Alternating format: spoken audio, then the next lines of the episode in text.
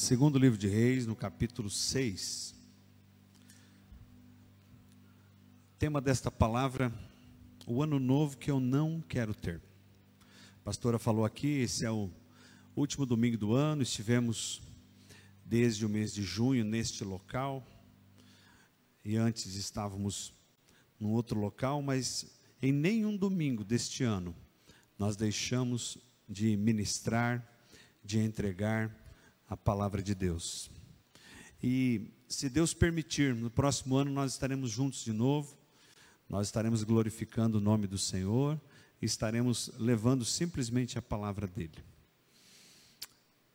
Segundo livro de Reis, capítulo 6, a partir do versículo 8. Ora, o rei da Síria estava em guerra contra Israel depois de reunir-se com seus conselheiros, ele disse: Montarei o meu acampamento em tal lugar. Mas o homem de Deus mandava uma mensagem ao rei de Israel: Evite passar por tal lugar, pois os arameus estão descendo para lá. Assim, o rei de Israel investigava o lugar indicado pelo homem de Deus e repetidas vezes Eliseu alertou o rei que tomava as devidas precauções. Isso enfureceu o rei da Síria, que, convocando os seus conselheiros, perguntou-lhes: Vocês não me apontarão qual dos nossos está do lado do rei de Israel? Respondeu um dos conselheiros: Nenhum de nós, majestade. É Eliseu, o profeta que está em Israel, que revela ao rei de Israel até as palavras que tu falas em teu quarto. Ordenou o rei: descubra onde ele está para que eu mande capturá-lo. Quando lhe informaram que o profeta estava em Dotã, ele enviou para lá uma grande tropa com cavalos e carros de guerra. Eles chegaram de noite e cercaram a cidade. O servo do homem de Deus levantou-se bem cedo pela manhã e quando saía, viu que uma tropa com cavalos e carros de guerra havia cercado a cidade. Ele então exclamou: Ah, meu senhor, o que faremos? O profeta respondeu: Não tenha medo aqueles que estão conosco são mais numerosos do que eles.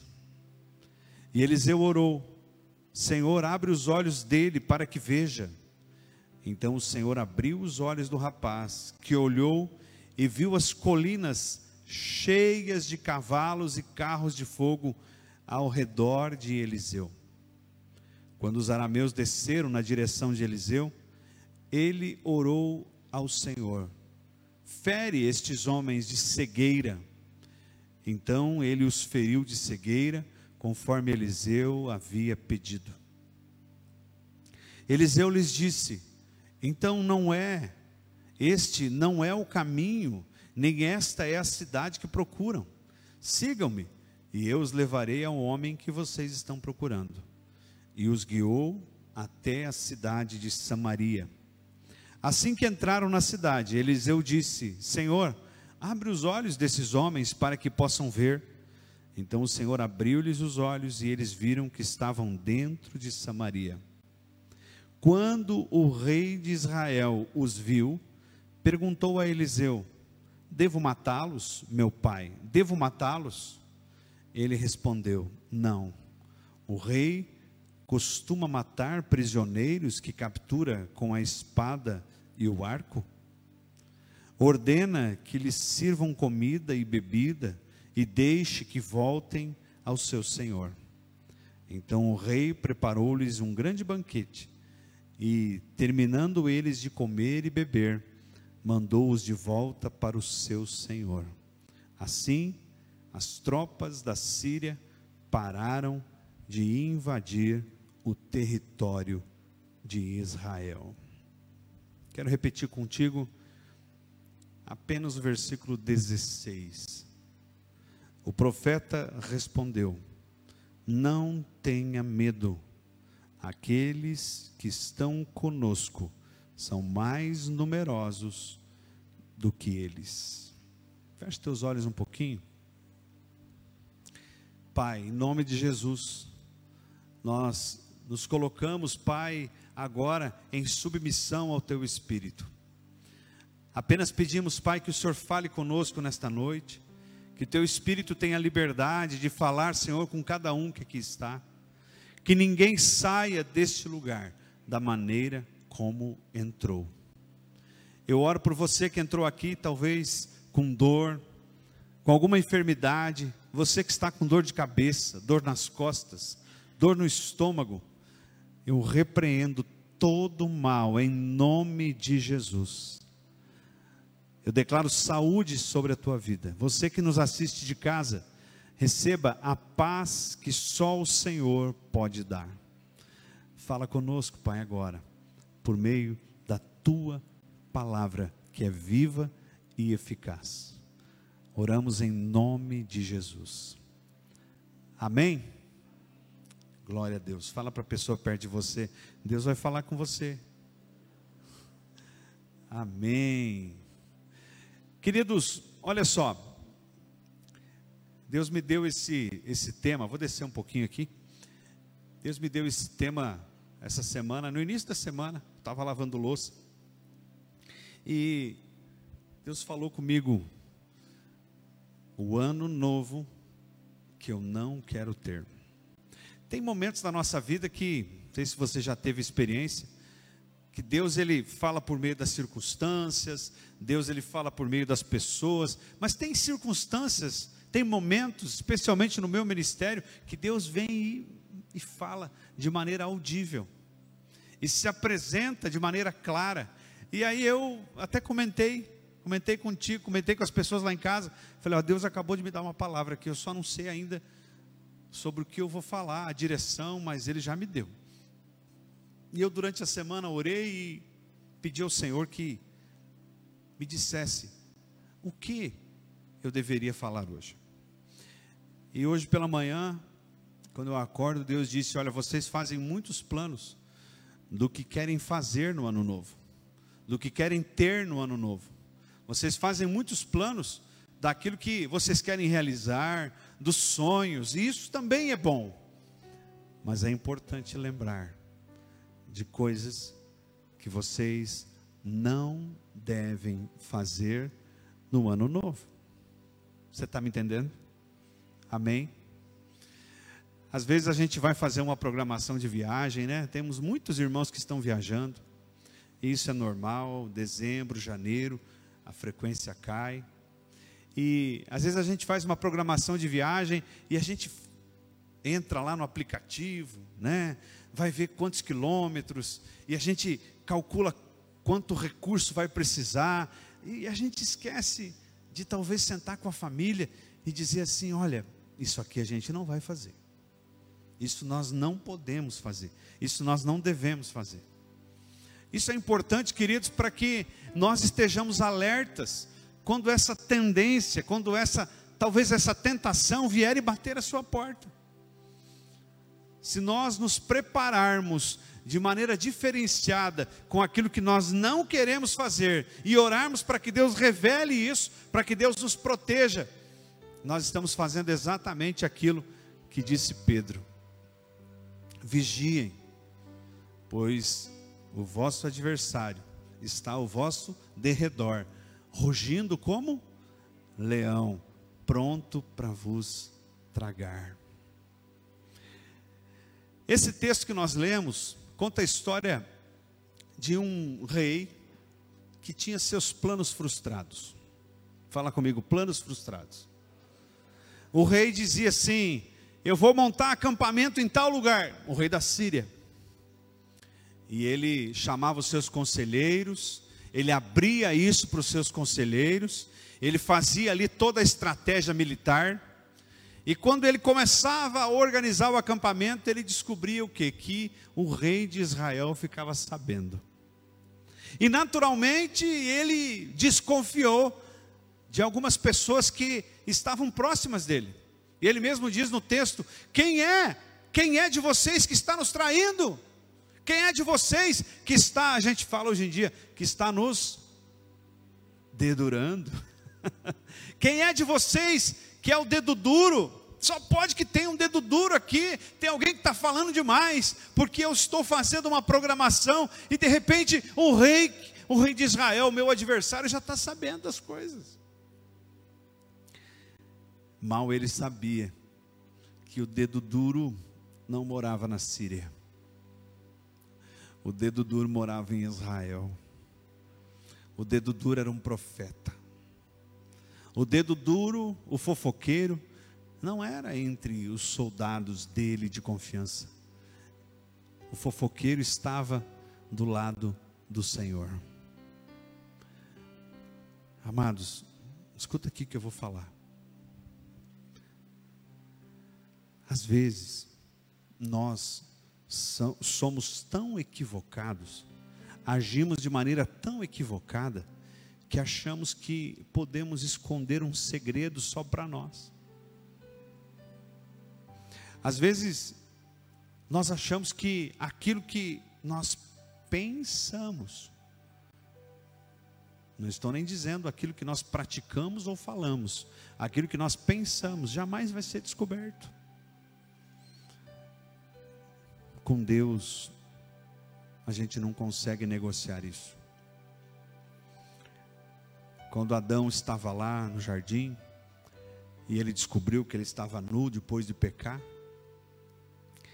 ele fez, Jever, uma roupa de folha de figueira. Não sei se alguém já viu uma figueira, e eu imagino que a folha da figueira, ela deve ser essa figueira que a gente tem aqui. Eu fico imaginando como ele foi costurar aquilo. Ele deve ter pego um cipózinho. Isso é coisa minha, tá? Ele deve ter pego um cipózinho, né? Deve ter pego lá um, alguma coisa, um, uma outra, um outro arbusto ali e fez ali um, né? Às vezes tem no desenho animado, né? Aqueles que ficam assim, né? E ele fica lá, de repente chega Deus, e ele sabia que Deus ia vir. Ele sabia porque tinha sempre um momento do dia que Deus vinha visitá-lo. E ele faz aquela folha de, faz aquela roupa de folha de figueira e ainda assim ele vai se esconder e quando chega Deus, Deus fala assim: Adão, querido, você pode até tentar se esconder, Deus vai te chamar pelo nome. Você está me entendendo? Você pode até tentar encobrir aquilo que está te fazendo mal. Adão fez aquilo porque começou a fazer mal para ele, ele descobriu que ele estava nu, mas não que antes ele não estivesse. O que mudou foi a forma dele ver as coisas. A mente já não era pura e santa, a mente já estava no pecado. E ele achou, o tonto do Adão, achou que poderia se esconder de Deus. Às vezes, queridos, nós somos assim. Nós somos como esse rei da Síria nós achamos, espera aí, mas não pode. Tem alguém que está me dedurando. Não pode. Hoje pela manhã eu mandei uma mensagem para um casal de amigos e dali um pouco ele me respondeu. O homem me respondeu dizendo, pastor, só pode ser Deus falando, porque o senhor foi a segunda pessoa em pouco tempo que mandou uma mensagem com o mesmo tema, com a mesma direção. E agora eu vejo que essa palavra é para mim. Amados, Deus nunca é pego de surpresa. Quem é pego de surpresa somos nós. Deus nunca tem nada escondido. Nós não conseguimos esconder nada de Deus. Não é possível esconder de Deus, inclusive as nossas intenções. A Bíblia diz que Ele sonda o nosso coração e nos conhece. O salmista diz: o Senhor conhece as palavras que virão à minha língua antes mesmo de eu as pronunciá-las. Significa, amados, que às vezes a gente fica tão equivocado, achando que pode se esconder de Deus, enquanto que esse Deus, que tudo sabe, tudo pode, tudo conhece, ele simplesmente quer nos visitar todo dia. Ele simplesmente quer nos chamar pelo nome, ele simplesmente quer dizer: Adriano, Diogo, Pedro. É? Ele quer nos chamar pelo nome, ele quer dizer, filho, eu estou vendo aí a caca que você fez, eu estou vendo que você acha que pode se esconder, eu estou vendo que você fez aí algo para dar uma disfarçadinha, mas eu continuo chamando você pelo nome. Amém.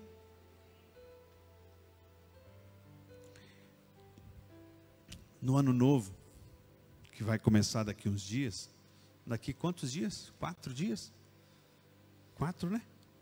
Daqui quatro dias nós vamos começar um ano novo. Pastor, o que, que isso tem a ver? Nada. Nada. A não ser que você acredite em astrologia, né? Não vai olhar para o lado aí, mas quando você está andando de carro, ouvindo rádio, e aí chega no teu horóscopo, né? Você, ah. Eu era um antes da minha conversão que ouvia o horóscopo. Aí depois que eu me converti, a verdade veio à minha mente, eu comecei a ouvir Continuei ouvindo o horóscopo quando eu estou no rádio, sim, ouvindo o rádio, mas ouvi para entender como eu pude ser tão tonto por tanto tempo. Eu vou dar um desafio para você. Observe que todo horóscopo é a coisa mais lógica possível.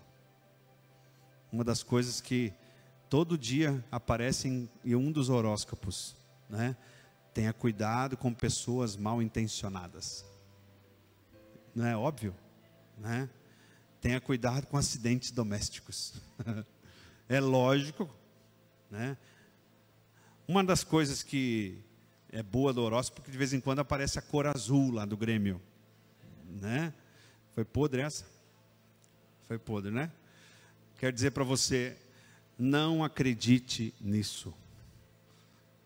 Não coloque a tua confiança naquilo que dizem que os astros revelam. Coloque a sua confiança naquilo que o Espírito do Senhor revela no teu coração. Amém? Amados, esse rei, ele achou que alguém estava o traindo, mas não estava. Porém, o rei de Israel, observe que esse texto fala de dois reis o rei da Síria e o rei de Israel. O rei de Israel tinha um amigo, tinha um conselheiro. Amém? Escute isso que eu vou te falar. A Bíblia talvez pudesse exemplificar tantas outras coisas sobre o que não, o que não fazer no ano novo, o que não ter no ano novo, mas essa foi a direção que Deus deu. Inclusive, quando Deus me deu o texto, eu fui brigar com Deus falar: Senhor, como é que eu vou pregar sobre isso? E ele começou a revelar para mim primeiro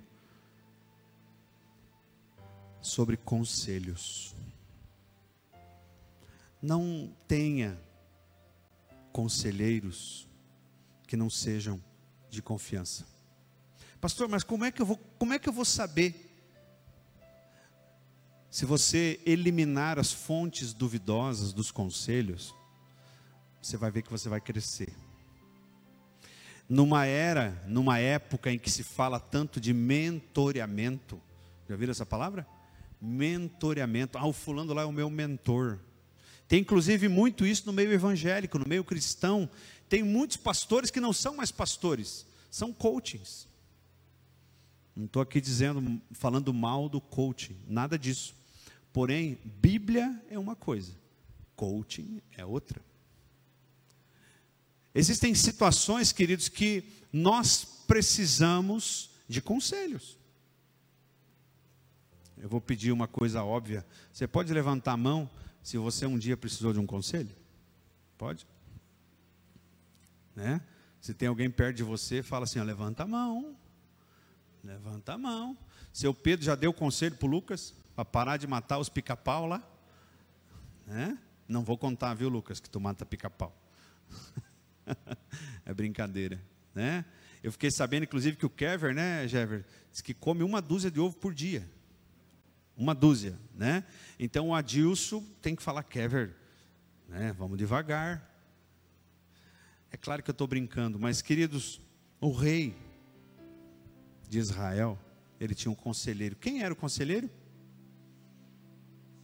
Eliseu, o profeta Eliseu. Eu vou ler um texto aqui, um versículo, você não precisa abrir, só para a gente contextualizar. Amós, profeta Amós, capítulo 3, versículo 7. Certamente o Senhor, o soberano, não faz coisa alguma sem revelar o seu plano aos seus servos e aos seus profetas. Aleluia! Deuteronômio diz que as coisas ocultas pertencem a Deus, mas as reveladas pertencem a nós. Amados, sempre que precisamos de um conselho, nós precisamos observar que o mundo ele está repleto de pessoas dispostas a dar uma opinião na nossa vida. Muita gente quer dar opinião.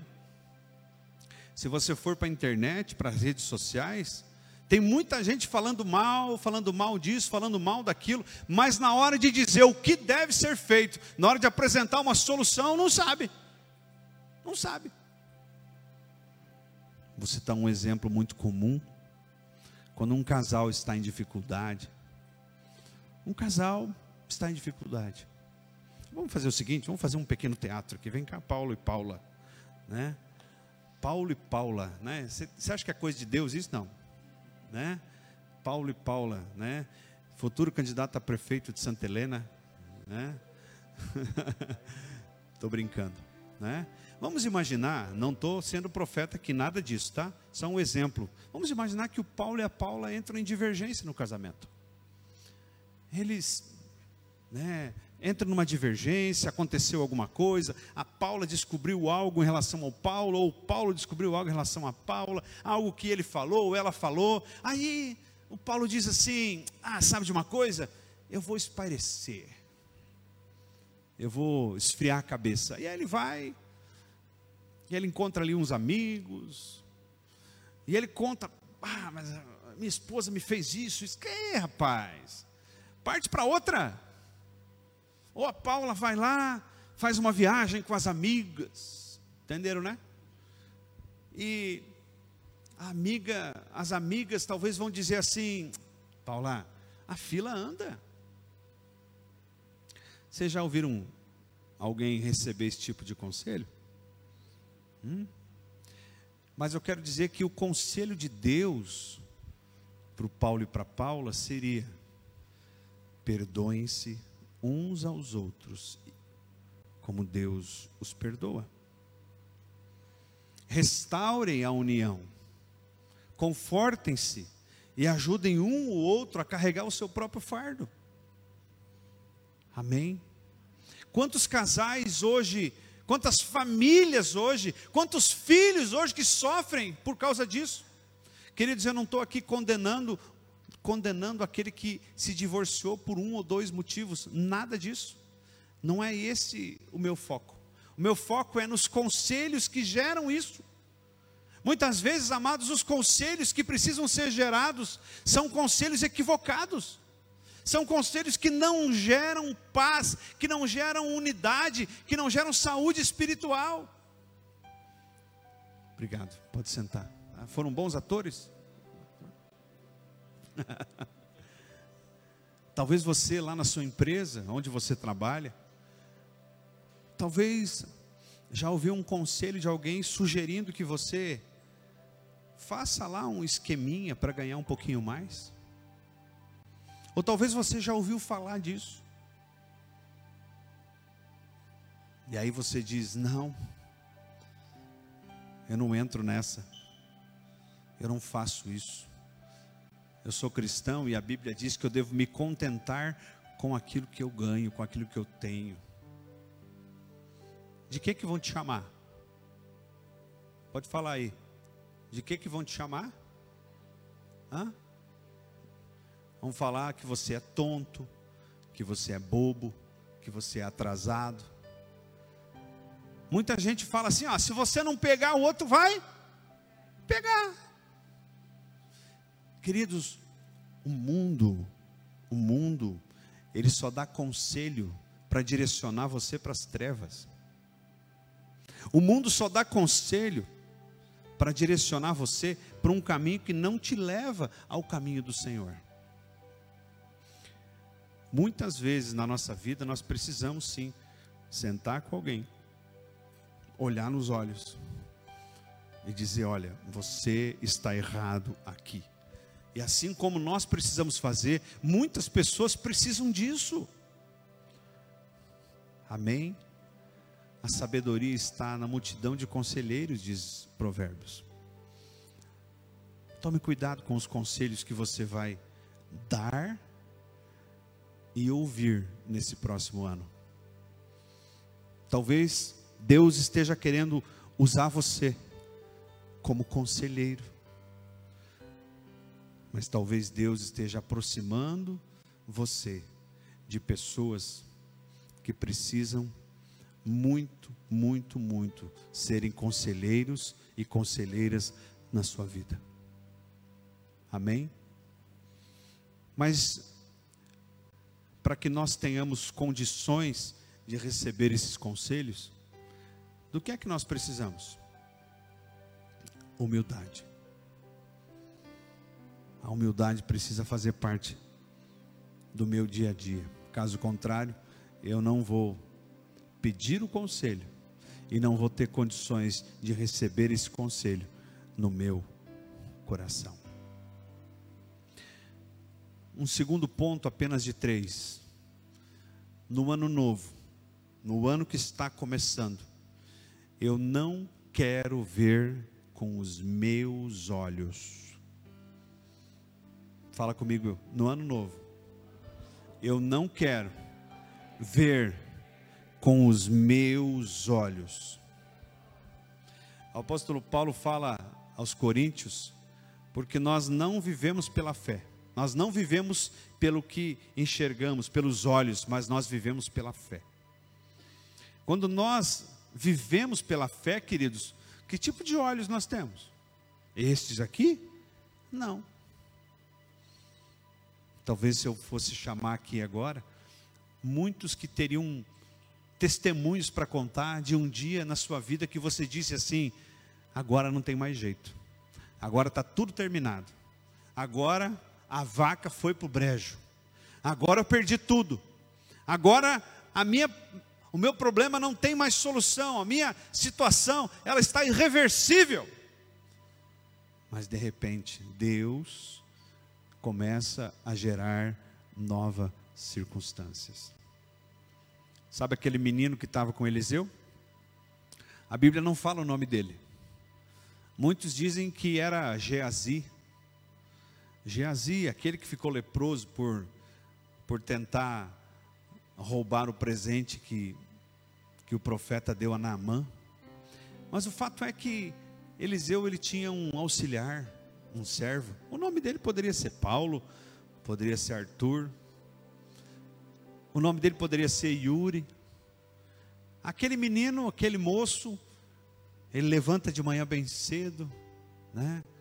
Eu já ia falar para fazer o chimarrão, né? É claro que lá não tinha chimarrão, mas ele levanta bem cedo e dá uma olhada e se desespera. Agora para um pouquinho. Teve algo durante esse ano que você se desesperou? Hum? Levanta a mão, é quem se desesperou. Eu vou, eu vou levantar a mão também. Teve, teve, existiram situações, queridos, que nós olhamos e falamos exatamente como falou aquele menino: Ai meu Deus! Falou ou não falou? Hum? Misericórdia! Estou frito. Aquele menino falou isso, porque ele estava olhando com os olhos carnais. Eu quero dizer para você que nesse próximo ano 2021 existirão situações também que você vai olhar e não vai ver solução. Mas você tem a oportunidade de fazer esse ano, de agir nesse ano com outro tipo de visão Eliseu olhando para o menino, desesperado, gritando: Ai meu Deus. Eliseu ora e fala: Senhor, abre os olhos dele. Abre os olhos dele. E de repente o menino olha nas colinas ao redor de Eliseu. As colinas estavam cheias de carros e cavalos de guerra.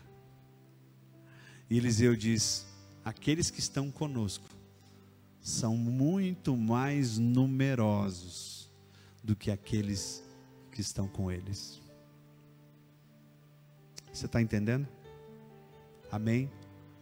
Você pode até não enxergar os carros e os cavalos. Você pode até não enxergar os anjos empunhando espadas. Inclusive, Eliseu fala para o rei de Israel depois: Você mata aqueles que você captura com espadas? Cadê a espada? Não tinha espada nenhuma. Onde é que estava a espada? Nada, não tinha nenhuma. Mas na visão espiritual que Eliseu havia dado ao menino, as espadas estavam nas mãos dos anjos. Salmo 91 diz que ele dá ordem aos anjos para nos proteger. Você já pensou? Alguém dizendo: Anjo, vai cuidar da Dani. Anjo, fica lá do lado do Leandro enquanto ele está subindo naquela escada. Hã? Anjo, cuida da Mara, faz com que ela faça o melhor arranjo de flores, né? Eu estou brincando. Ah, o Jean, anjo, vai na frente lá para que o Jean não sofra nenhum acidente com esse caminhão novo. Está tudo exibido agora de caminhão novo, né? Queridos, vocês podem achar que eu estou brincando, estou brincando mesmo, mas é exatamente assim que acontece. Pastor, mas eu nunca vi anjo nenhum. Minha esposa vê todo dia lá em casa. Gostou dessa, chefe? Gostou? A Mara também vê todo dia. Né? Eu não vou falar nada da Mari, que é difícil. Queridos, nós podemos até não ver os anjos, mas eles estão sim nos cercando e nos protegendo. Amém?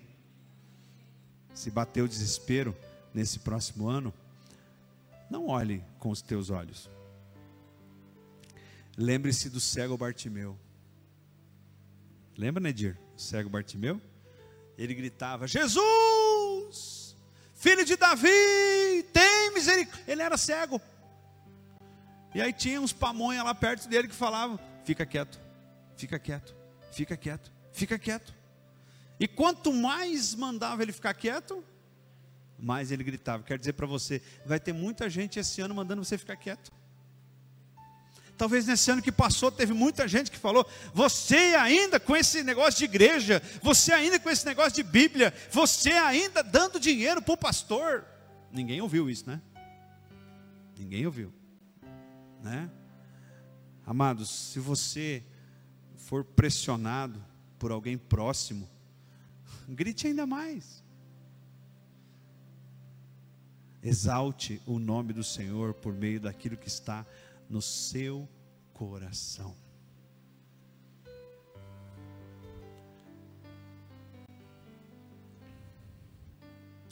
Eu vou ler dois versículos ainda sobre esse ponto. Um só. Jesus, ele falando com os discípulos, ele diz no Evangelho de João, capítulo 4: vocês não dizem daqui a quatro meses haverá a colheita? Eu digo a vocês: abram os olhos e vejam os campos, eles estão maduros para a colheita. Jesus, claro, estava fazendo aqui uma analogia, estava fazendo uma comparação, porque os discípulos olhavam para os campos e diziam: tem quatro meses a gente vai colher. E Jesus, em outras palavras, disse: Vocês sabem o momento de colher o trigo, mas vocês não estão conseguindo perceber o momento em que o reino de Deus está chegando. Jesus diz: vocês sabem identificar quando o trigo está maduro, mas vocês não estão entendendo as questões espirituais. Vocês não estão entendendo que chegou o tempo em que a colheita está preparada. Jesus estava dizendo: chegou o tempo em que o reino de Deus está batendo a porta de vocês. Amados, às vezes nós somos assim, literalmente, nós conhecemos tudo da nossa profissão, nós sabemos tudo, nós conhecemos o nosso dia a dia. Eu vou pegar o meu caso, eu sou professor há 20 anos. 20 anos. Muitos e muitos e muitas turmas, muitos alunos já passaram. Às vezes eu encontro alguém por aí com filho, barba branca. Ô oh, professor, tudo bem? E eu não consigo mais identificar. E eu começo a me perguntar: gente, eu estou ficando velho. Significa, amados, que na minha área, onde eu trabalho, durante todo esse tempo, muitas vezes eu não preciso mais nem preparar a aula. Se tem alguma mudança que ocorre, a gente faz um ajuste, mas eu bato o olho no tema, eu já dou a aula, por quê? Porque são 20 anos trabalhando com isso. Mas eu não conheço Deus tão bem como eu conheço as disciplinas que eu ministro na universidade. Às vezes eu vejo a minha mãe lá fazendo bolacha, fazendo bolo, ela tem um caderninho de receita lá, antigo, tem um monte de receita. Ou às vezes a, gente vai fazer alguma coisa, a gente vai na internet, né, e vê a receita. E às vezes a gente, de tanto fazer aquilo, vai fazer pão, vai fazer bolacha, vai fazer cuca, né, já decorou a receita. Você já não precisa mais olhar no caderninho, né? Então a gente decora a receita, a gente sabe como fazer. Né? Eu já contei tantas vezes que eu aprendi a comprar melancia. Ou seja, eu fui pesquisar até qual é a melhor melancia. Eu dificilmente erro na compra da melancia porque eu bato o olho. Não, essa aqui não, essa aqui não, essa sim.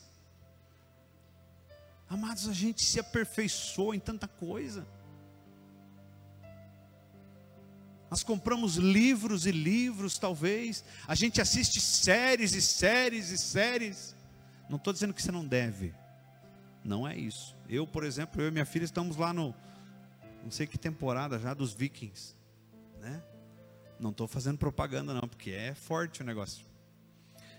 Significa, amados, que nós devemos compreender que às vezes nós nos aperfeiçoamos tanto nas coisas do mundo que esquecemos de nos aperfeiçoar nas coisas de Deus.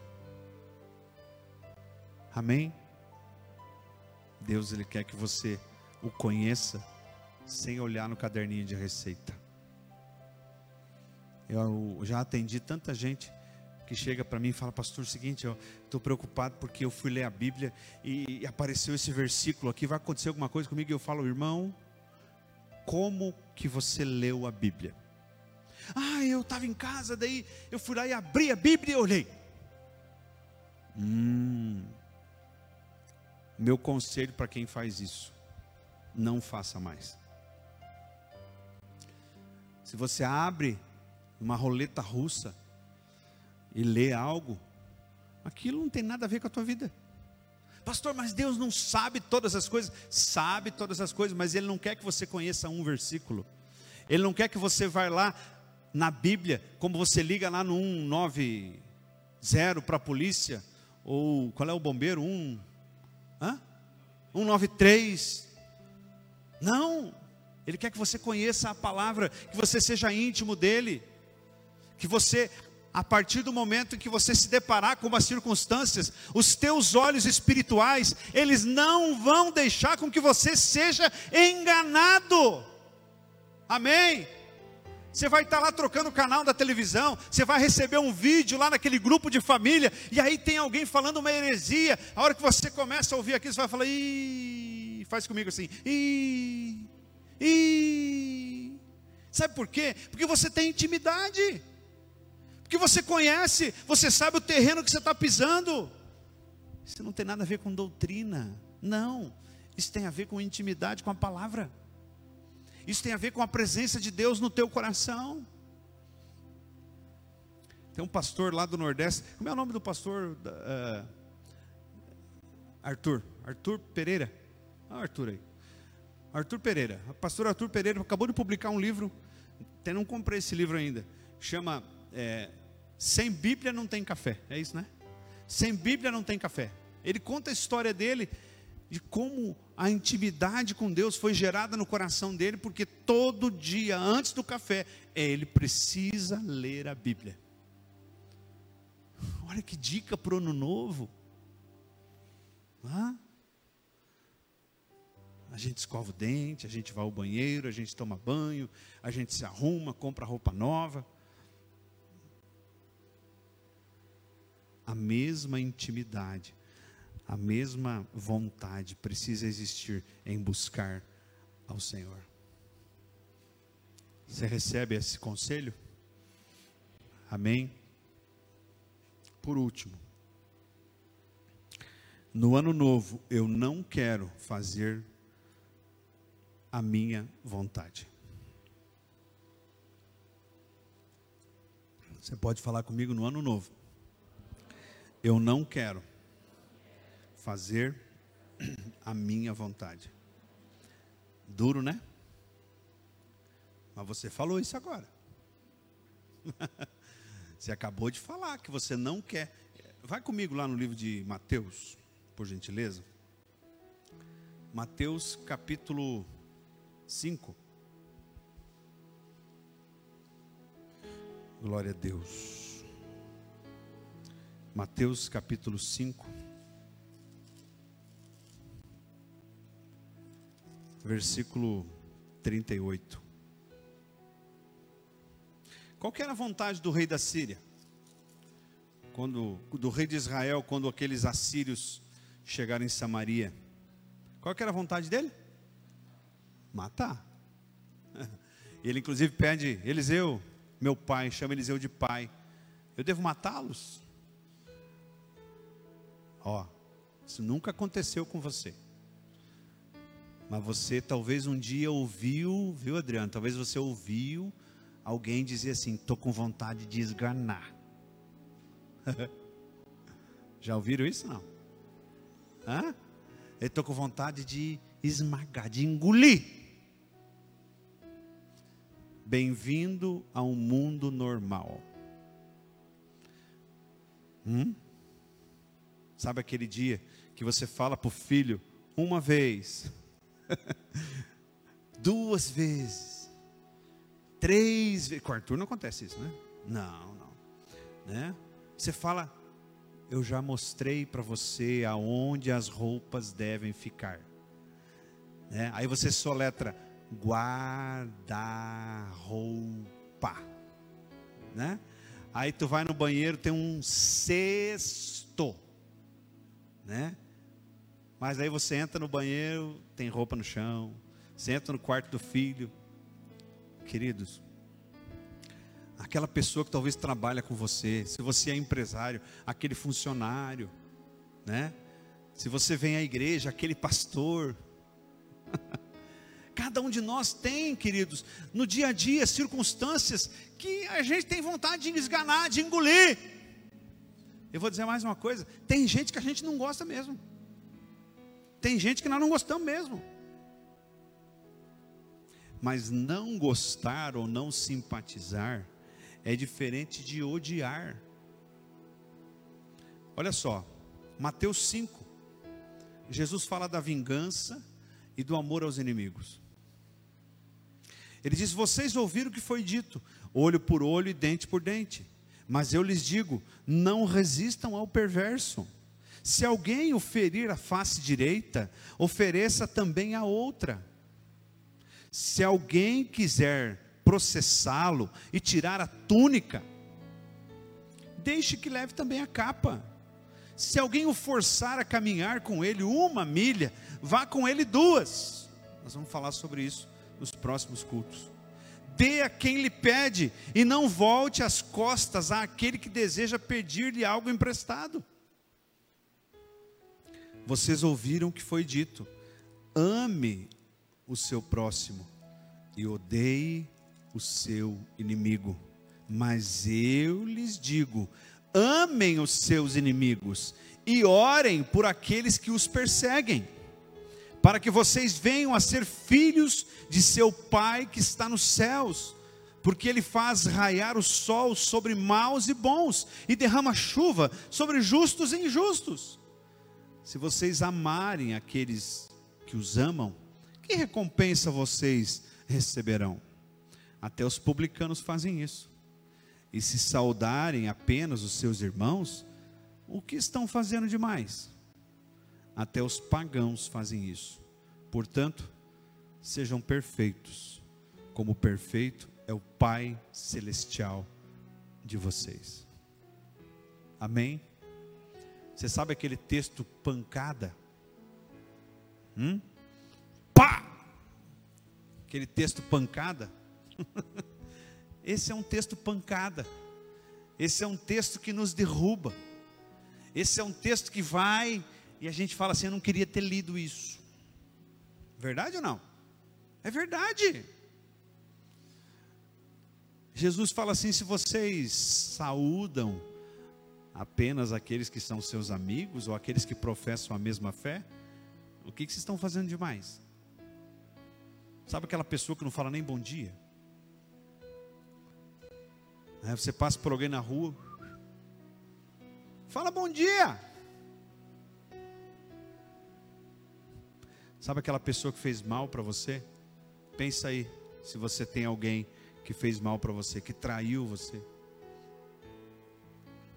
Ame-o. Jesus diz: ame-o e ore por ele. Ame-o e ore por ele. Se alguém tirou de você alguma coisa, se alguém passou você para trás, tirou a tua capa, dê a tônica também. Se alguém está obrigando você a fazer uma coisa que você não quer, vá à segunda milha. Pastor, mas isso não combina comigo. É verdade. Combina com o Espírito de Deus. Não combina com a minha carne fazer essas coisas. Não combina com a minha carne dizer para o meu inimigo: Eu amo você. Não combina, mas combina com o meu espírito.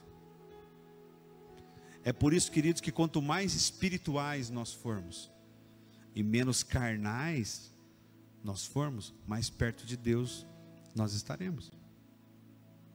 É por isso, amados, que quando Jesus estava lá na cruz, pregado, traído, a mesma multidão que gritou: Hosana, Hosana, bendito que vem em nome do Senhor, era a multidão que estava lá no pátio do palácio gritando: crucifica ele.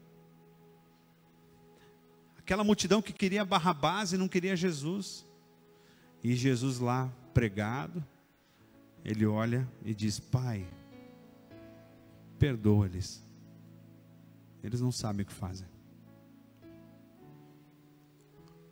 O que seria de mim e de você? Se Deus não nos tivesse amado primeiro, como disse Paulo, Ele nos amou primeiro. Você pode colocar a mão no seu coração e dizer assim: Ele me amou primeiro, quando eu ainda era pecador.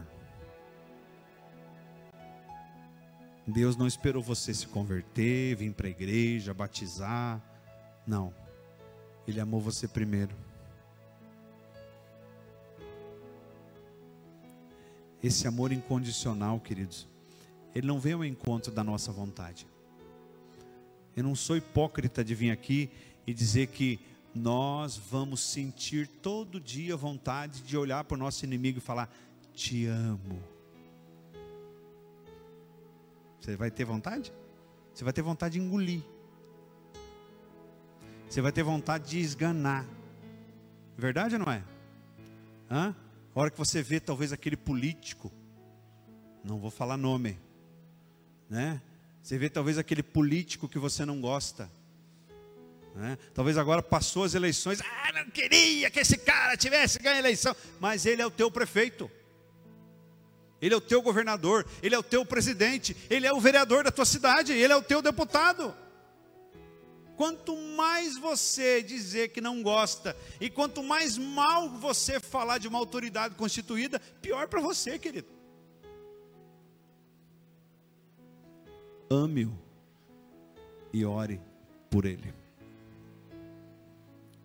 Nosso reino não é daqui. Nós estamos aqui de passagem. Seu João foi embora com 72, seu Orlando com 86. Por mais que o nosso desejo fosse de que o seu João vivesse mais 20, 30 anos, o seu Orlando mais 20, 30 anos, querido, vai chegar um momento que o que é 100 anos diante da eternidade. Você está me entendendo? É por isso, queridos, que a nossa vontade, ela não deve ser levada em conta quando se fala em relação às coisas de Deus. É por isso que quanto maior a intimidade com Deus, mais em paz nós estaremos, porque Paulo diz que carne e espírito militam contra si.